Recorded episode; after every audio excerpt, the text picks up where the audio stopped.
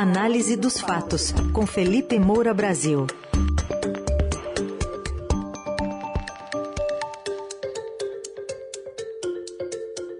Hoje, com olho na campanha eleitoral, em que o MDB, pelo menos uma parte dele, se aproxima de Lula, e também de olho num novo esquema do governo, o de escola fake. Oi, Felipe, bom dia. Salve, salve, Raiz, Carol, equipe da Eldorado FM, melhores ouvintes, sempre um prazer falar com vocês. Bom dia, Felipe. Bom, vamos falar então sobre MDB. Ontem o ex-senador Eunício Oliveira afirmou que o jantar que ocorreu, né, e que contou com a presença ali do ex-presidente Lula, de vários políticos do chamado Centrão, não se tratava de um boicote à candidatura da senadora Simone Tebet à presidência. Vamos ouvir a explicação. Nós não estamos fazendo um jantar para boicotar em absoluta a candidatura da senadora Simone. Em absoluto, não tem nenhuma traição. Eu estava no interior do estado de Ceará quando eu recebi o pedido para que a gente fizesse aqui essa reunião na minha casa. Eu disse em alto e bom som para o presidente do meu partido que ia, nós íamos fazer essa reunião. Procurei a senadora Simone Tebet para também dizer que nós íamos fazer essa reunião. Então não tem nenhum, nenhuma traição. Esse discurso reflete todas as alas do partido, Felipe? É, olha, esse discurso aí é bastante hipócrita, né? Imagina se eles não estão sabotando a candidatura. E é claro que estão.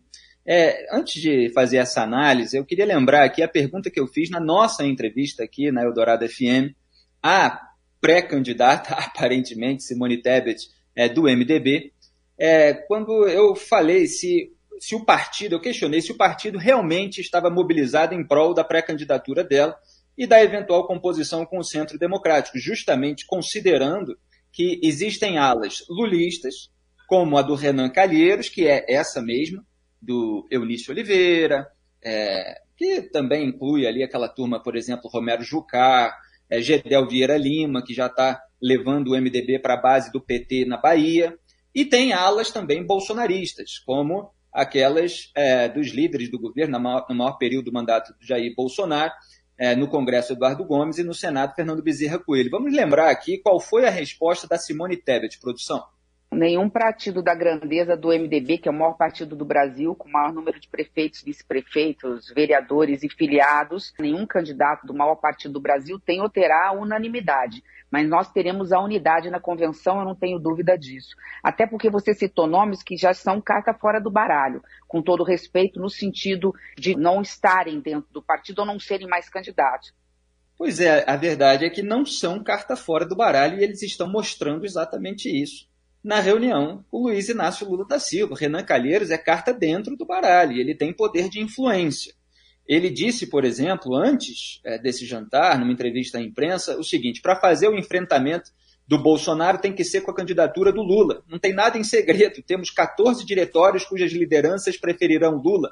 Lideranças que têm projeto de poder estadual, têm governo, têm prefeituras de capitais e têm uma grande quantidade de prefeituras nos municípios.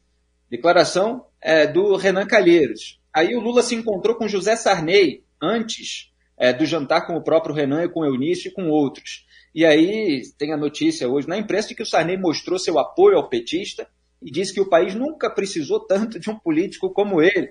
É, e você tem o próprio Eunício, que agora tenta consertar um pouco para não parecer que há uma sabotagem interna, é, tendo dito que há 17, estava é, procurando aqui, dizer, pelo menos 17 estados o MDB tem grande simpatia pela candidatura de Lula. Então, o Renan ali falou em 14 diretórios, o Eunício falou em 17 estados, é, e falou também que todos nós acompanhamos o dia a dia da política, sabemos que ela está polarizada entre Lula e Bolsonaro, quem acompanha sabe que isso é verdade, e vários outros é, membros do MDB deram essas declarações, que a Simone tem um ponto nas pesquisas, às vezes aparece é, com dois, que mais na frente talvez ela própria é, desista. Então eu fiz aquela pergunta na nossa entrevista justamente já prevendo todo esse movimento, porque o Renan, é, principalmente aí esse líder dessa ala, ele é um lulista histórico.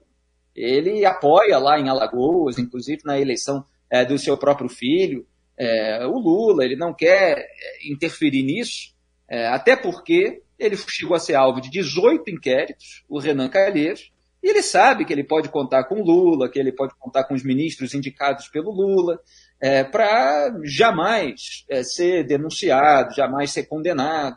É, então, é parte daquilo que eu chamo muitas vezes de frente ampla pela impunidade, e você vê que os discursos, inclusive no próprio mercado da comunicação, a gente vê aí eventos como Brasil Conference, é, e analistas falando, é, é, legitimando essa narrativa petista de que é uma grande frente ampla democrática contra o antidemocrático Jair Bolsonaro.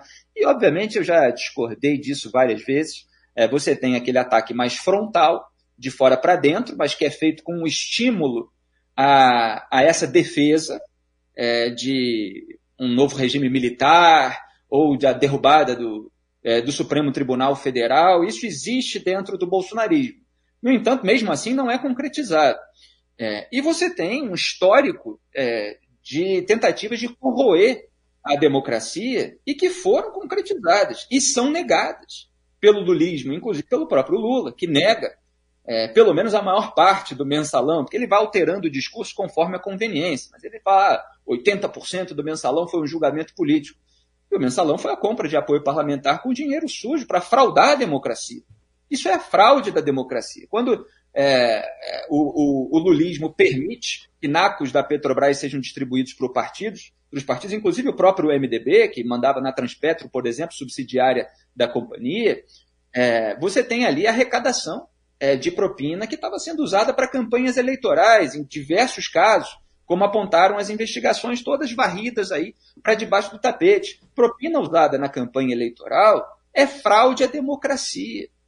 Então, essa história de que é, só é antidemocrático, e é, né, aqueles que estão defendendo o fechamento do Congresso, do, do STF, é conversa para boi dormir, é conversa fiada. Não existe esse negócio de rouba, mas é democrático. Deixa roubar, mas é democrático. É beneficiário político de compra de apoio com dinheiro sujo, mas é democrático. No entanto, está se formando essa narrativa e o MDB, obviamente, não quer contrariar o eleitorado, não vai fazer uma liderança moral é, a ponto de mudar as ideias que parecem estar presentes na sociedade, quer esse adesismo mais seguro. E a Simone Tebet Vamos ver até onde ela vai aceitar é, ser usada é, ou se ela vai conseguir realmente um apoio da base e do presidente do partido Baleia Rossi para que a candidatura dela seja de verdade. Porque também não adianta ter uma candidatura de fachada sendo sabotada só para fragmentar ainda mais a terceira via. O Baleia Rossi fez uma postagem na rede social ontem dizendo que o MDB é um partido democrático e vai ser tudo feito com, conforme a vontade da maioria, seguindo, enfim, as regras partidárias. Mas a gente sabe que há muitos lulistas ali é, tentando ridicularizar desde já a candidatura dela. Bom, Felipe, outro assunto que vem do fim de semana, com repercussões nesse começo de semana também, uma revelação do Estadão de um esquema de escola fake por parte do governo federal.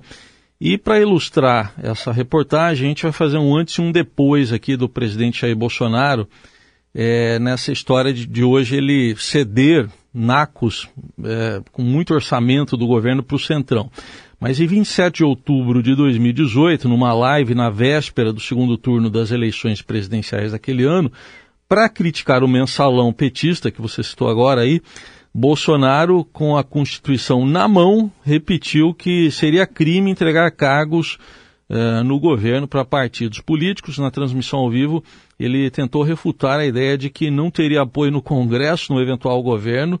Ele leu o artigo 85 da Constituição que trata dos crimes de responsabilidade. A gente vai ouvir esse trechinho de 2018. Livre exercício do poder legislativo. A partir do momento que um presidente da República compra parlamentares para votar de acordo com o seu interesse, esse presidente está interferindo no livre exercício do poder legislativo. Então, qualquer um presidente que porventura distribua ministérios estatais ou diretorias de banco para conseguir apoio dentro do parlamento, ele está infringindo o artigo 85, inciso 2 da Constituição. Qualquer um pode, se eu der, por exemplo, um ministério para um partido com o objetivo de comprar voto, qualquer um pode, então, me questionar que eu estou interferindo no livre exercício do poder legislativo.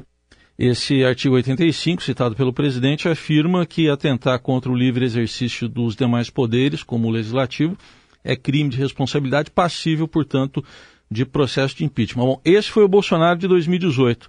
Ontem, o presidente assumiu, em entrevista ao podcast dos irmãos Dias, que deu cargos ao Centrão em troca de apoio político. Agora a gente ouve o Bolsonaro de agora.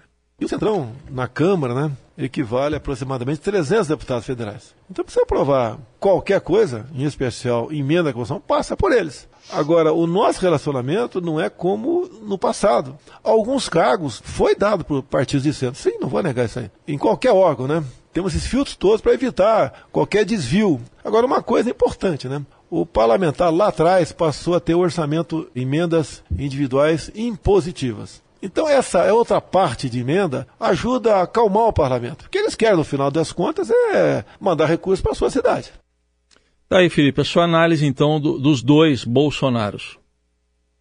É, pois é. Na verdade, é um só. É, o de 2018 estava simplesmente maquiado para vencer a eleição. Esse atual é o mais verdadeiro, embora ele ainda amenize os fatos que estão ocorrendo é, durante esse governo. Eu conheço bem o, o, esses dois, essas duas versões, essas duas faces aí é, do, do, presidente, acompanhei todo esse processo e já usei muitas vezes esses vídeos. Aliás, nesse de 2018, chega uma hora que ele fala assim: se os partidos cobrarem alguma coisa, eu espero que a grande mídia nos apoie e fale. Se ele der um ministério para esse partido, ele está então infringindo o artigo 85 da nossa Constituição. Então, assim, vamos apoiar aqui esse presidente de, de 2018 para dizer que, no mínimo, está errado aquilo que ele está fazendo do ponto de vista moral. Aliás, nessa entrevista para o podcast, ele fala assim: alguns dados, cargos foram dados para partidos de centro, sim, não vou negar isso aí. Agora, nós temos filtros. que filtros são esses? Isso aí tudo é conversa fiada. A gente está vendo Ciro Nogueira, cacique do Centrão, mandando junto com Arthur Lira no orçamento secreto, sem transparência nenhuma, que é praticamente é, o mensalão institucionalizado. A, a Rosa Weber está cobrando alguma transparência, o, os chefes das casas legislativas estão é, tentando empurrar com a barriga, porque ninguém quer assumir o dinheiro que levou, onde aplicou, não tem órgão de fiscalização e controle cobrando. E o Ciro Nogueira foi escolhido para ser ministro-chefe da Casa Civil do Bolsonaro. Ele que está acusado aí de corrupção lá, é, por ter recebido propina da JBS para dar apoio para Dilma Rousseff. Então, assim, é o bolso lulismo encarnado, o Ciro Nogueira. E ele tem o controle também é, do, da destinação dos recursos do FNDE, que é vinculado ao Ministério da Educação. O FNDE é o Fundo Nacional de Desenvolvimento da Educação. E hoje, em mais um desdobramento das excelentes matérias do Estadão, a gente vê lá é, que o FNDE autorizou a construção de 52 escolas fake no Piauí, que é justamente é, a área do Ciro Nogueira abandonando 99 obras de colégios, creches e quadras poliesportivas que estavam em andamento no Estado.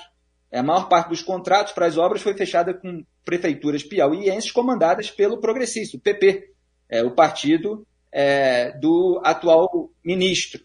Né? E os números mostram que Nogueira usa dinheiro da educação para turbinar a campanha eleitoral de aliados no seu reduto eleitoral. E entre as candidaturas está a da sua ex-mulher, Iracema Portela. Esse é o primeiro parágrafo ali, resumido, da matéria de hoje do Estadão, mostrando o quê? Que o uso que o Ciro Nogueira faz do MEC é, é análogo ao uso que os partidos faziam na Petrobras, dividida pelo governo do Lula, pelo governo da Dilma Rousseff, para turbinar campanhas eleitorais. Então, o esquema que havia na Petrobras agora está institucionalizado dentro do MEC. O esquema que havia no mensalão agora está institucionalizado no orçamento secreto. É por isso que tem até uma charge, uns quadrinhos aí que circulam nas redes sociais, é, que o, o, personagem fala assim: ué, acabou a corrupção ou a corrupção foi legalizada? E essa é a grande questão é, do momento. O Jair Bolsonaro, mesmo agora, ele não traz, ele fala assim, acalmar o parlamento. Ah, isso aí é compra de apoio descarada. E o filtro, obviamente, é insuficiente para que haja uma distribuição igualitária, levando em consideração o interesse público, levando em consideração a necessidade do país. Não. Você tem grupos políticos que dominam o orçamento e eles turbinam campanhas é, dos seus aliados para que eles tenham mais dinheiro, para que eles tenham mais poder, e isso quanto dinheiro não é desviado. Já há vários relatos aí é, que demandam investigações. Então, é um caso muito grave é, o que está acontecendo no Brasil, e é difícil é, ver aí uma, uma alternativa que melhore essa situação, justamente em razão dessa polarização há seis meses e para a qual boa parte da sociedade está se rendendo. E os partidos, obviamente, interessados em abocanhar essas verbas, interessados em ficar é, é, com os seus membros impunes, aqueles que foram é, investigados no passado, eles estão aderindo ou ao Lula ou ao Jair Bolsonaro, porque sabem que com um ou com o outro pode até mudar assim a, a liderança do centrão, mas vai ser um centrão para cá, um centrão para lá, e eles têm a moral flexível para atender todo mundo. Bom, e com essa constatação de que o dinheiro acalma, encerramos a coluna de hoje aí do Felipe Moura Brasil, que já já vai estar em podcast também em todos os tocadores. Felipe, obrigado, até amanhã. Até amanhã. É, tomara, tomara que os é, melhores ouvintes é. e que todos os brasileiros trabalhem, se esforcem é, apesar de todos os obstáculos que são colocados pelo Estado e pelos políticos, para que eles possam se acalmar né, de uma maneira legítima Isso. e não dessa maneira avacalhada da República. Valeu, um abraço. Valeu.